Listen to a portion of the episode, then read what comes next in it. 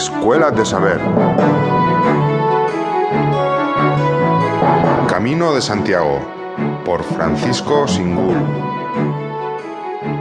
Camino de Santiago, Camino de Europa y Patrimonio Mundial. El Camino de Santiago despierta múltiples evocaciones y ofrece no pocas sugerencias al abrigo de sus tradiciones, leyendas, creencias y creativa espiritualidad. En esta ruta de peregrinación se dan cita la poesía del Camino de las Estrellas, el misterio del arte románico, la belleza natural de los bosques y de las llanuras que no parecen tener fin, la épica de la caballería medieval, la vivacidad de las ciudades ordenadas en torno a sus catedrales y mercados, y el silencio fecundo de la mente.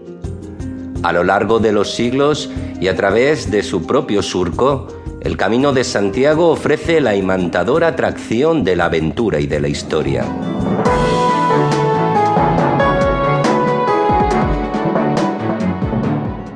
Con el Liber Santi Jacobi, la Iglesia de Santiago potenció el culto jacobeo y la peregrinación occidental, entendida como el gran acontecimiento de la Europa cristiana de su tiempo.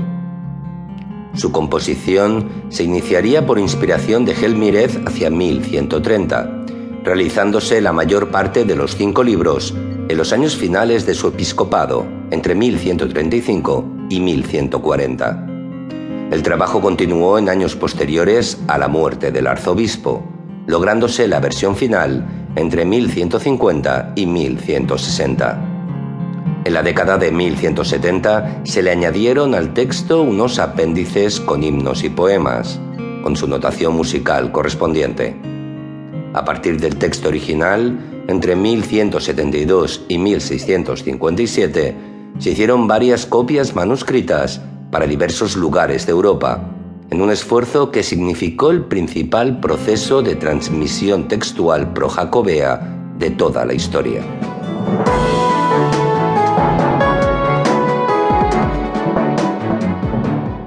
En época alto medieval y en buena medida en los siglos centrales de la Edad Media, el Atlántico era un ámbito pleno de incertidumbres, por no decir hostil e incluso tenebroso, del que solo provenían asechanzas y peligros.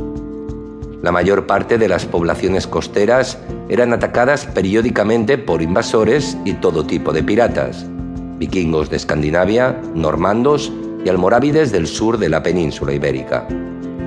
En las primeras décadas del siglo XII, por ejemplo, las costas gallegas, asturianas, cántabras y vascas estaban amenazadas, desde primavera hasta el otoño, por las incursiones de las naves de Al-Ándalus.